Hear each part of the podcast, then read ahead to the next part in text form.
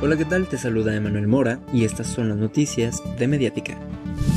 El presidente de la Canaco Servitur Uruapan, José Carlos Ceballos King, realizó recorrido por el magno centro de vacunación a fin de estrechar coordinación para que el comercio organizado siga contribuyendo a la inmunización efectiva de los trabajadores de 18 a 29 años de edad. Pese a que los casos de COVID en Uruapan van a la baja, el autodenominado Gobierno del Bien no ha conformado el Comité Municipal de Salud, omisión que se ha notado a través de la vacunación de segundas dosis.